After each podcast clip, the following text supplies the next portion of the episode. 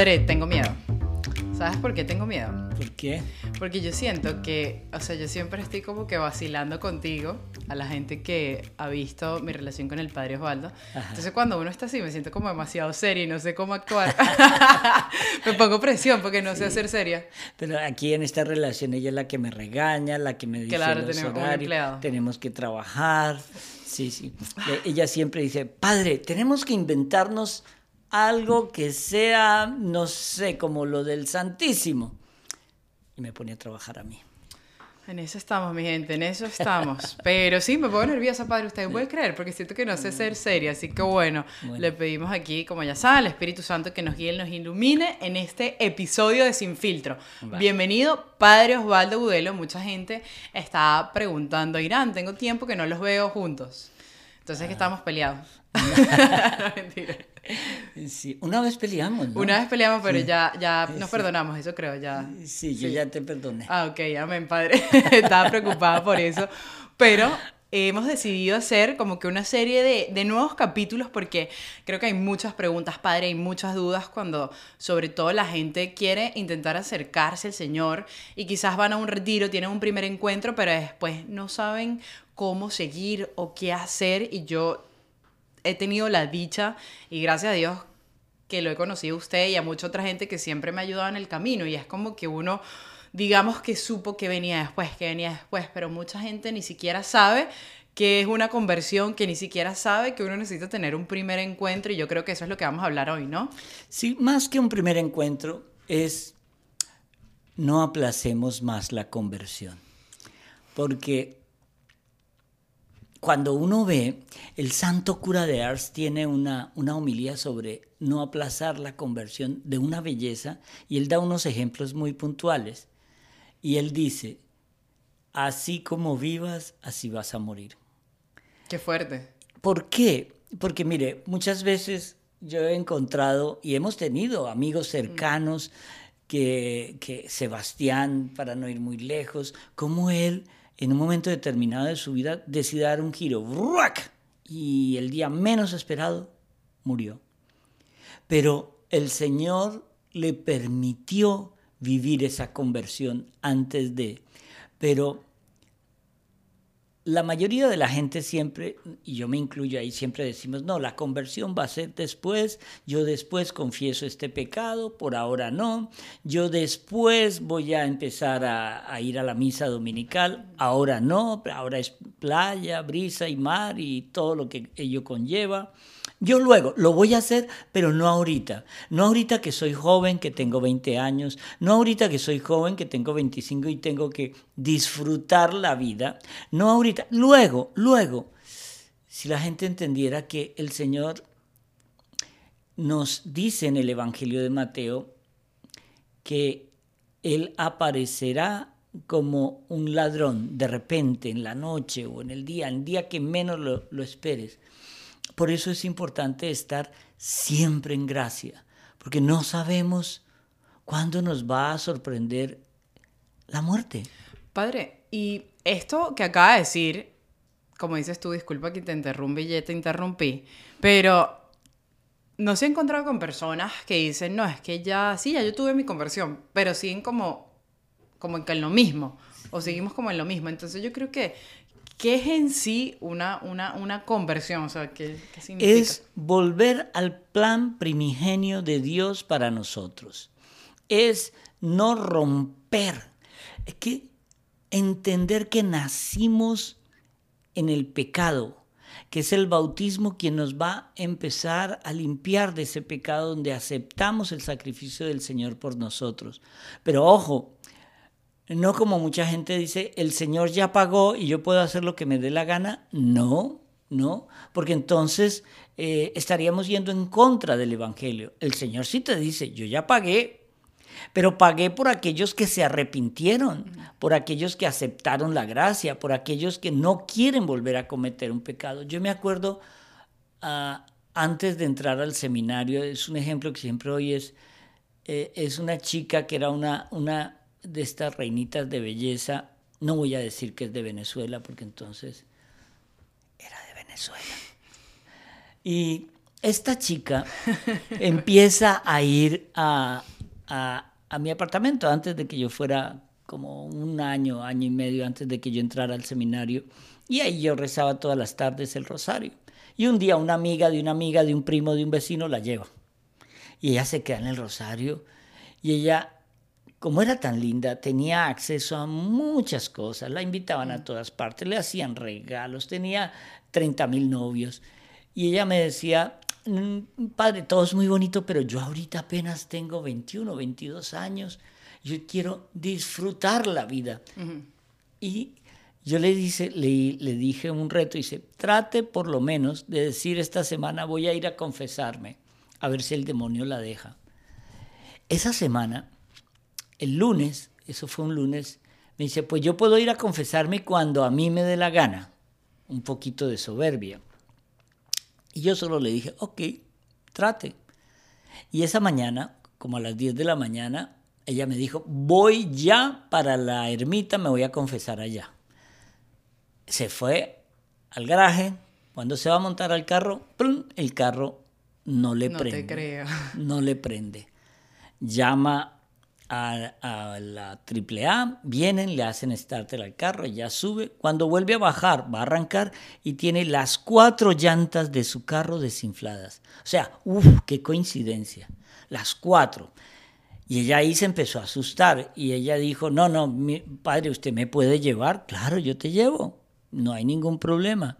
Pero yo ahorita estoy haciendo unas cosas, te recojo a las tres y media creo que eran, porque la ermita habían confesiones de cuatro a seis. Mm y llegamos a las 4 de la tarde a la ermita, yo la recogí, me la llevé a la ermita.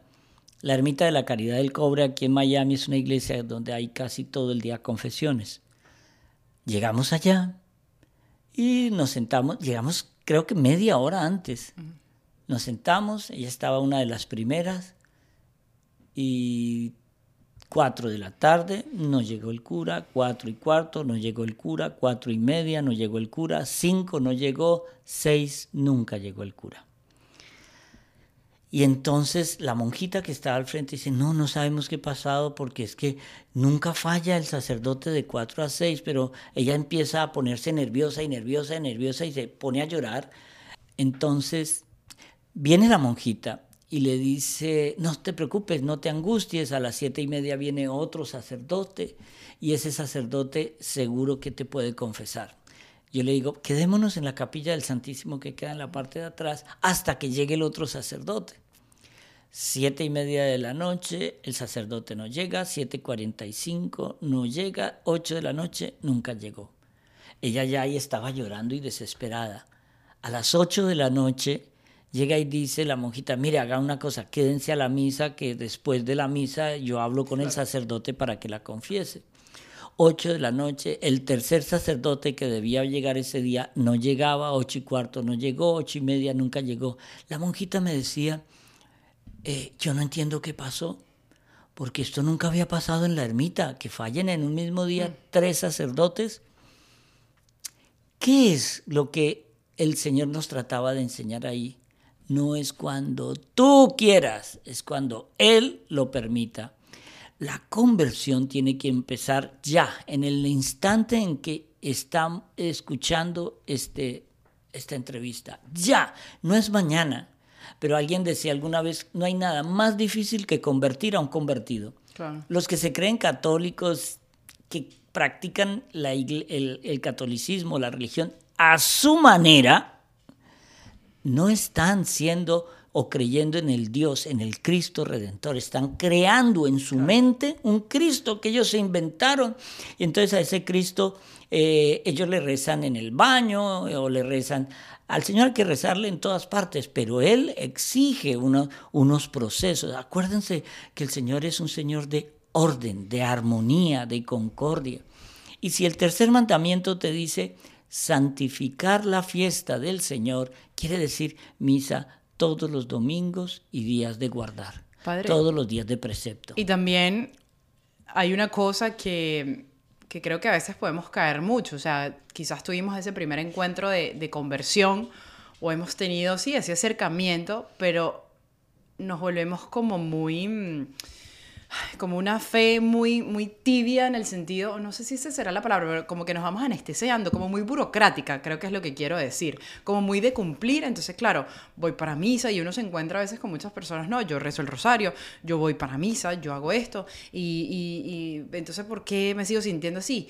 Y es esa relación personal, yo creo que a lo que vamos en esa conversión, eh, cuando uno tiene eso que conoce al Señor y dice, wow, o sea, como que si hay algo más, ¿no? O sea... Es que mira, tú misma eres un testimonio de eso. Yo me acuerdo cuando eh, la primera vez que, que tú me llamaste, que fuiste allá a la iglesia de Guadalupe, lo primero que te dije yo fue Santísimo. ¿Por qué? Porque el Santísimo establece esa relación personal con el Señor. La misa es fundamental. El rosario es un salvavidas potentísimo, es la Virgen intercediendo ante el Señor por nosotros. Pero la relación personal tuya con Dios se establece en la adoración. El Papa decía, creo que era esta mañana o ayer, que tenemos que rescatar la adoración. Entonces, ¿qué es eso? ¿Qué es rescatar la adoración? Es el alma humana fue creada para adorar y dar gracias al Señor. No es más, hay coros angélicos que su única función es estar postrados ante el Señor, alabándolo y dándole gracias. Su criatura favorita es el hombre. Esa criatura favorita de la raza humana es lo que el Señor quiere verla adorándolo, porque es que Él es todo amor. Pero se nos olvida que así como vivamos una vida de pecado, a lo mejor no vamos a tener la oportunidad del arrepentimiento. Vivir en el pecado mortal es altamente peligroso. Hoy veníamos en la autopista para venir a grabar este, eh, esta entrevista y se nos atravesó un hombre, pero así por el borde, casi nos saca. Podía, podía haber ocasionado un accidente. Pero uno no contaba con eso. Uno no contaba con muchas cosas. Uno, da por hecho que el Señor te va a decir con un mes de antelación, prepárate, alista tu, tu alma porque te vas a morir en un mes. No, no ocurre así. Padre, ¿y por qué usted cree, no sé, o sea, como que yo trato de recordarme un poco como quizás yo vivía antes, ¿no? Y puede ser eso mismo de, de, que nos creemos eternos y creemos que va a haber siempre tiempo. O quizás la verdad yo le comentaba que yo no nunca nadie me había hablado de la vida eterna, o sea, no entendía. Para mí, como solo era este plano de existencia, entonces, bueno, yo hacía, digamos, lo mejor posible por ser exitosa, porque eso es lo que nos obligan y nos vende, no matter what, y uno se lleva cosas por delante quizás, pero cuando no tengo en relieve y en mi perspectiva y en mi mente que hay otra vida, entonces uno, claro, no le da esa importancia a la conversión. Yo tengo panas ahorita que me dicen, Nairán, pero, o sea, ¿cuál es tu afán, no? Y, o sea, es que mire, me quedo sin palabras. Eh, el demonio nos mete en la mente, tranquilo, luego, luego, no pasa nada. Por ahora, disfruta la vida. ¿O para qué sirve? Sí, pero mire esto, cuando nosotros empezamos a tener conciencia de que nuestra vida, lo que el Señor creó, Dios no hace nada temporal. Tu alma será eterna en el cielo o en el infierno, pero vas a estar por toda la eternidad. Pero eh, Él nos regala, por ejemplo, el único que perdona es Dios. Es el único que perdona. Pero Él nos da el sacramento de la confesión para que sea un acto de humildad y que, que a través del sacerdote recibamos ese perdón que el Señor da. Está en la Biblia, cuando llama a Pedro y le dice, Pedro, lo que mm. perdones en la tierra quedará perdonado en el cielo. Ninguna palabra de nuestro Señor Jesucristo va a cambiar. Ninguna palabra fue dicha al azar. Todo es una, una especie de un regalo de sabiduría. Y si yo llego a morir en pecado mortal, lo que estoy haciendo es condenándome. Entonces, ahí es cuando viene la invitación que yo siempre hago. Era una práctica que hacían antes mucho cuando se va a entrar a la vida religiosa o fue una práctica que en su momento impulsó mucho eh, eh, San Ignacio de Loyola, que impulsó mucho el santo cura de Ars, y es la práctica de una confesión de vida. Si tú quieres de verdad empezar en esa gracia del Señor, prepara una confesión de vida. En la vida en la iglesia se considera adulto a un niño mayor de siete años. ¿Por qué? Porque ya puede diferenciar entre el bien y el mal. Y la confesión de vida es como nosotros lo hacemos en los retiros. Es un primero un encuentro con el Señor en el Santísimo y yo me voy a reconstruir toda mi vida de pecado, toda ta ta ta. Y luego esa vida de pecado busco una cita con tiempo con mi director espiritual o con el sacerdote. No son confesiones express de tres a cinco minutos, no es una verdadera confesión de vida, para no dejar ningún pecado en el tintero. El Señor es infinitamente misericordioso, pero al mismo tiempo es infinitamente justo. Entonces, cuando yo hago una confesión de vida, es como una especie de exorcismo en el cual el sacerdote, por su investidura, corta todos los lazos que tú has firmado con demonios en la, al llevar a cabo los pecados mortales. Entonces la confesión de vida te va limpiando. Entre más te confiesas, más te vas sanando, más te vas eh, llenando del Señor. Padre, y hay algo que le quiero dar como que consejo también que se me viene a la mente porque justo lo conversaba ayer con alguien que me decía, Irán, ¿y cómo te confiesas tú? O sea, eh, ¿qué, ¿qué, haces? O sea, ¿cómo sabes? Pero me decía, echa el cassette para atrás y vuelve quizás un poquito al principio porque esta persona está empezando. Y yo le dije, mira, yo hice algo que te va a parecer de niñita, pero yo agarré, padre, una hoja y me acuerdo, y ya creo que lo he hablado en otros podcasts, y puse bien y mal. Y yo empecé a, a medida que iba pasando el día, a darme cuenta de mis actos. Es decir, esto que hablé con la persona edifica, eh, reconstruye su dignidad o la mía, me aleja de Dios, fue bueno, fue malo, hubo una pequeña mentira, hubo cizaña, ¿qué sentí? Sentí algo así. Y fui llenando, padre, yo fui llenando todo eso. Y, wow, cuando llegó la noche, imagínense que esto lo hice como por una semana, obviamente. Cuando llegó la noche, obviamente fue un trabajo y yo decía, yo que me creía buena, porque claro, lo mismo de siempre, uno no ha matado a nadie, uno no es que ha ido con un cuchillo, pero en eso ves en esos pequeños diálogos y esas pequeñas acciones como no le abrí la puerta al de al lado cuando he podido hacerlo, pero estaba apurada, estaba en mi mente, estaba brava y dije, chama, o sea, tú estás súper mal, o sea, toda la casilla era cosas malas, o sea, no era algo que, y, quizás como estás en la rutina y estás en el día a día, eh, eh, eh, distraída, no, no, no, te pones a, detenerte y a darte cuenta, hey, esto, esto sí está mal, heriste, quizás miraste mal a alguien, lo miraste desde arriba, lo miraste con soberbia, dijiste una palabra, pero como pensamos que como uno no ha matado a alguien, entonces ya hemos perdido ese concepto del bien y el mal. Y ni siquiera yo lo tenía. Entonces, cuando yo hice esa lista, yo me acuerdo que yo me confesé, fue como usted, la, primera vez así, digamos, con conciencia y con arrepentimiento.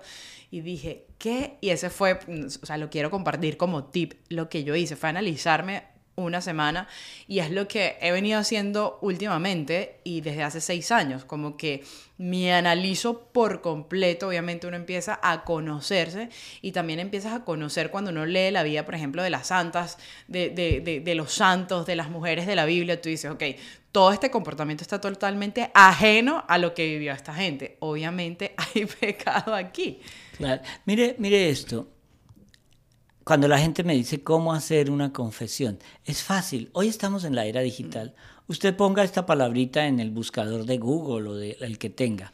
¿Cómo hacer una buena confesión? Eso es todo. La cuarta página le va a salir, que yo considero una de las más profundas, del Opus Dei. Te va a explicar qué es la confesión, para qué sirve la confesión, pero sobre todo va a hacerte unas preguntas, te pone los diez mandamientos. Tú coloca los diez mandamientos y las preguntas son básicas. De verdad, primer mandamiento, amar a Dios con todas tus fuerzas, con todo tu corazón, con toda tu mente y amar a Dios sobre todas las cosas. ¿De verdad amamos a Dios sobre todas las cosas? Por encima del amor al placer, por encima de la búsqueda de la comodidad, por encima de nuestras propias familias. Primero Dios. Y ahí empieza con preguntas, contéstelas y verán cómo el Señor te va a dar la iluminación, una especie de lo que llamamos nosotros en un nivel muy primitivo, pero es una iluminación de la conciencia en la cual tú empiezas a ver cómo está tu alma si murieras en este momento. ¿Te salvas o te condenas? Mire, mire esto. Entender la conversión es entender que me tengo que mover ya. Si vamos a ver la historia de Saúl, el primer rey de Israel, él fue malo y fue una persona con muy malos sentimientos, pero vino tarde a reconocer su pecado ya cuando estaba muriendo, a decir, sí Señor, yo hice todo malo, todo malo, todo malo. Y la cuenta no le, da, para la salvación. Cuando uno va a ver a Judas, Judas se arrepintió de haber vendido al Señor, fue y le tiró las monedas a, Caifás y a Anás, pero ya era tarde, porque el pecado obnubila, ciega el entendimiento. Lo primero que daña el pecado es el entendimiento. No deja que entre la sabiduría de Dios a ver cómo vas a reparar eso. Entonces, el demonio nunca te va a dejar confesar. No, yo para qué me voy a confesar con estos curas que son más pecadores que yo. Sí, puede que sean, y, y lo más seguro es que sean más pecadores que tú. Pero es que yo también me confieso con un cura. ¿Por qué? Porque es que el Señor dio la potestad a Pedro Pedro a los obispos y los obispos a los sacerdotes para hacer el sacramento del perdón. Entonces, primero, busca cómo hacer una buena confesión y prepara esta confesión. Y no dejes de confesarte. Yo siempre recomiendo una confesión por lo menos una vez cada mes. El Papa se confiesa cada ocho días y muchos religiosos. Pero el padre San Pío de Pietrelcina decía casi todo lo que hacemos es pecado. Y uno lo analiza y sí. ¿Por qué? Porque no estamos en esa permanente adoración, agradecimiento, la solicitud del perdón al Señor. Entonces, la confesión es el principio básico para poder decir nosotros voy a reparar esta vida de pecado que llevo. El peligro es en morir, morir en pecado mortal es un peligro grande. Por eso yo siempre le recuerdo a las parejas que están en unión libre, mire, cásense, vivan dentro del sacramento del matrimonio. Algunas parejas que pudiéndose anular su matrimonio por múltiples circunstancias dicen, no, ya para qué, ya estoy muy viejo, ya llevo 30 años viviendo con esta mujer, ya el Señor me perdonó. No, usted está viviendo en adulterio. ¿Qué le vamos a hacer? Así es. O sea, usted no va a pretender en la, que, que si Dios te dice, no cometerás adulterio y es un mandamiento y usted está cometiendo adulterio, no pretenda que no está en pecado mortal. Lo siento, está en pecado mortal. Entonces, que eso forma parte de otra charla que vamos a preparar pronto sobre el matrimonio. Pero a lo que voy con esto es a que recordemos no sabemos cuándo nos llama el Señor. Tenemos que empezar la conversión ya, la reparación ya, el arrepentimiento ya, porque es que el Señor nos dice, llegaré como ladrón en la noche. Entonces, cuando uno ve, yo trabajo en Catholic Hospice y mi función es llevar la unción final a los enfermos que, que están muy malitos, pero hay personas que les da un infarto, les da un derrame cerebral, quedan vegetales. Ahí ya no hay conocimiento, no hay conciencia. No sabemos qué va a pasar en esos estados de alguna manera, pero no hay esa conciencia del arrepentimiento y de la reparación. Estamos como un vegetal en una camilla. Nunca sabemos qué va a pasar. Lo que tenemos que pedirle al Señor es que su misericordia nos alcance para darnos cuenta de llegar como, como termina la oración de las completas. Señor, regálanos una santa muerte. La santa muerte es morir en gracia de Dios. Tenemos miedo y lo hablo siempre en mi experiencia personal en convertirnos porque pensamos que va a ser como una cosa toda estricta o que va a ser como un martirio o que va a ser una locura o, o entonces no puedo hacer nada. Y yo creo que es un estilo de vida, sí, nuevo, un estilo de vida como cuando uno empieza una rutina en el gimnasio y es muy bonita al mismo tiempo porque te das cuenta de que, de que hay como yo decía, otra nueva forma de ver las cosas, porque le da un propósito a tu vida, porque le da un sentido, incluso a las cosas no tan buenas que te pasan, porque entiendes que fuiste creado para amar, fuiste creado para Dios, porque me di cuenta que en ese momento de conversión soy hija muy amada de Dios, porque me di cuenta de mi identidad, de que el mundo me pone tantas máscaras, de que el mundo eh, intenta distraerme para no conocer eso que le da un valor a mi vida, buscando siempre, eh, como hemos repetido, llenarnos por completo de cosas finitas cuando somos seres infinitos que solo nos podemos llevar con Dios. Entonces también la conversión es un momento demasiado lindo, o sea, es una invitación a algo hermoso, una nueva manera de ver la vida. Pero en la práctica, en la práctica hay que ver, primero arranquemos con la confesión, que eso nos limpia el alma, rompe todos esos lazos con estos demonios que le hemos firmado pagarés. Pero hay una práctica que yo estoy recomendando mucho, es la práctica de las virtudes. Todo buen hábito en el tiempo se convierte en una virtud y todo mal hábito con la repetición se convierte en un vicio. Entonces, aquí juega un papel importante. En nuestra iglesia tenemos las virtudes humanas o cardinales y las virtudes teologales. Para las virtudes humanas o cardinales, que son la prudencia, la justicia, la templanza y la fortaleza, son virtudes que yo puedo cultivar para ir creciendo. Y luego vienen las virtudes teologales, que son virtudes que yo no puedo crecer. Son gracia de Dios, la fe, la esperanza, el amor o la caridad. Son virtudes que el Señor me regala, pero me regala a través de las virtudes cardinales. Si yo mm. cultivo la prudencia, si yo cultivo la justicia, si yo cultivo la templanza, y la palabra templanza es bien interesante porque la templanza eh, la gente lo asimila con una fortaleza de carácter. No, la templanza es aceptación de la vida divina en mi vida, aceptación de la divina voluntad, de las cosas buenas y malas que me pasan con el mismo amor. Y la fortaleza es como yo, ante las cosas malas, puedo resistir y levantarme con la gracia de Dios para seguir luchando en ese camino de salvación porque la fortaleza es la que nos lleva a nosotros a buscar la santidad. Y cuando estamos tratando de buscar la santidad es cuando nos llega la gracia del Espíritu Santo. Y esa gracia del Espíritu Santo se llama fe. Es que para, para creer en Dios hay que ser muy inteligente, hay que utilizar la fe. Hay una, una un discurso muy bonito que decía Einstein de alguna manera, que él no creía en Dios, sino que pensaba en Dios a toda hora. Y el pensamiento de Dios lo llevaba a la acción. Y la acción para seguir a Dios tiene que ser una acción buena, acorde con lo que Él nos enseñó.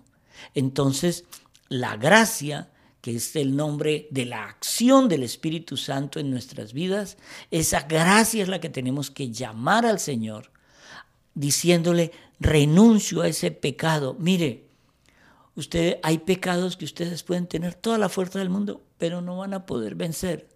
Ustedes. Pero si llaman a la gracia del Espíritu Santo, si llaman a la práctica, el Espíritu Santo les dará la fuerza y es Él el que impedirá que tú vuelvas a caer en la rutina de ese pecado.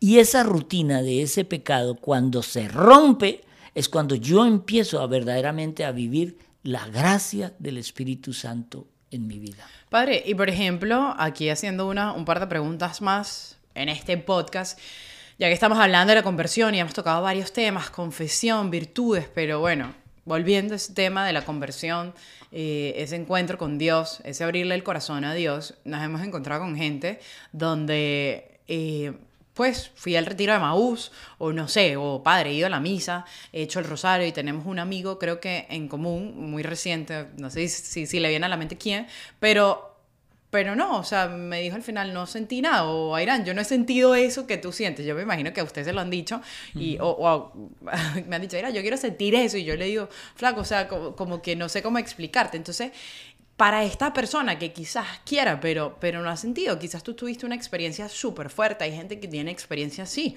súper fuerte. La hemos visto en Vía Los Santos, que casi que a San Agustín escuchó la voz, vio, a, los angelitos, no sé, leyendo la Biblia, no me acuerdo ahorita lo que está escrito bien en las confesiones, pero tiene una experiencia que, wow. Yo en mi caso personal, usted lo sabe, y mucha gente dice, bueno, ya esto no es secreto, en Emaús pasó algo súper fuerte y dije, wow, pero ¿qué pasa? O sea, ¿cómo, cómo, cómo llega eso quizás? Mire, mire, esto es bien interesante. Muchas veces mm, vamos, eh, salimos de un retiro espiritual y salimos fanatizados y no, ahora sí, yo puedo, yo puedo, yo puedo. Ojo, cuando yo he venido viviendo una vida de pecado y pecado grave, y me quiero retirar porque recordemos lo que nos enseña San Pablo el alma, eh, el espíritu está pronto a seguir al Señor, pero la carne es débil. Entonces es cuando vienen las tentaciones más grandes. Entonces vienen las caídas más fuertes, porque cuando más fuerte me creo, el demonio sube, su nivel de ataque. Entonces, cuando yo, por ejemplo, ah, yo soy cura y hay días que yo tengo pereza de rezar, como dicen, pobrecito ese cura, yo, eso no le pasa sino a él, pero no, nos pasa a todos. Pero esos días yo tengo como una disciplina. Hoy, hoy no quiero hacer el rosario, estoy muy cansado, salí muy temprano, no sé qué. Ese día mm, rezo dos. ¿Por qué? Porque uno dice, pero es que no lo siento. No importa, no lo sientas, no importa. Es la práctica de la repetición lo que doblega de alguna manera esa tentación del demonio. Era el ejemplo de, de usted se casa y a su mujer le dice el primer día de la boda, te amo mucho, y ya nunca más le vuelve a decir nada, usted, esa mujer le va a preguntar cada rato, ¿qué pasó? ¿Ya no me quiere? Pero nos damos cuenta de algo. ¿Qué es lo que tú haces cada rato cuando la ves, que está toda linda, que está toda arreglada para ti? Mi vida, te amo. Cuando ella tiene un detalle contigo bonito, mi vida, te amo. Y tú le repites ese te amo no porque, no, no porque sea necesario o porque la hayas eh, en algún momento determinado dejado de amar, es porque tiene que ser un ejercicio de la palabra obrando en ti. Cuando me dicen, no, es que el, el rosario es una repetidera, es lo mismo, tú le estás diciendo a la Virgen, Virgencita, gracias por tu intercesión. Gracias por tu magnífica, tu sí al Señor para que el Redentor viniera. Gracias, Virgencita. Necesito que intercedas, que me ayudes. Esa repetición a la larga surge su efecto. Y eso es lo que el Señor nos quiere en la oración. Que nosotros, aunque creamos que estamos haciendo una oración repetitiva, hay un momento en que la gracia de Dios va a darte la posibilidad de entender la sabiduría del amor. Em, empiezan a caerte las escamas de los ojos porque el pecado nos enseguece, la oración limpia la suciedad de nuestros ojos, para que podamos ver ya no solamente con los ojos de la materia, sino con los ojos del Espíritu cuál es la divina voluntad del Señor en mi vida. Eso es lo que tenemos que entender. El único que perdona es Dios. El único que venció a la muerte es Jesús. El único que nos salva es Jesús. Pero al mismo tiempo Él nos dio muletillas para vivir en esta vida. Esas muletillas se llaman los sacramentos y esa alcahueta de nuestra fe se llama la Virgen, porque la Virgen nos ayuda a pesar de nosotros mismos. Entonces, llamemos al Espíritu Santo, llamemos esa ayuda especial de la Virgen, tratemos de seguir los sacramentos, vayamos a la confesión, porque la conversión, si usted la posterga un día, la va a postergar toda la vida y el día de la muerte le va a pesar, porque no va a tener tiempo de decirle al Señor, Señor, lo siento, perdóname. Por eso en la oración, dígale al Señor todos los días, Señor, te amo, te bendigo, te adoro, te doy gracias, te reparo, te reconozco, te alabo, te glorifico y te pido perdón por todos mis pecados. Porque esa oración puede ser la última vez que la digas. No sabes cuándo te va a llamar el Señor. Amén, Padre. Conversión ya. Yo creo que la gente está asustada, así que bueno, vamos a dejarlos para que se conviertan, Padre, y nos convirtamos también nosotros, porque hay que seguir luchando. Uno no es que está convertido, sino eso es una cada día es una, yo creo que una nueva oportunidad para, para ir convirtiéndonos y siempre hay una conversión tras la conversión, tras la conversión. No es que ya llegamos a tierra firme, no, porque estamos en la tierra, eso todavía no hemos llegado a ningún lado, pero creo que hay que dejarlo hasta acá, porque así como ustedes están asustados, yo también espero. No, esto no es para asustar, esto es para motivar. Vamos a la acción, no más pereza espiritual. Gloria a Dios, gloria a Dios. Así que bueno, hemos terminado, mi gente, así que comparte esto con quien sea, aquí en Manual para enamorarse, Instagram, Spotify y YouTube. Muchas gracias, Padre Osvaldo Agudelo, denos la bendición y estamos ready. La bendición de Dios Todopoderoso, Padre, Hijo y Espíritu Santo, descienda sobre ustedes y permanezca para siempre. Amén. Amén.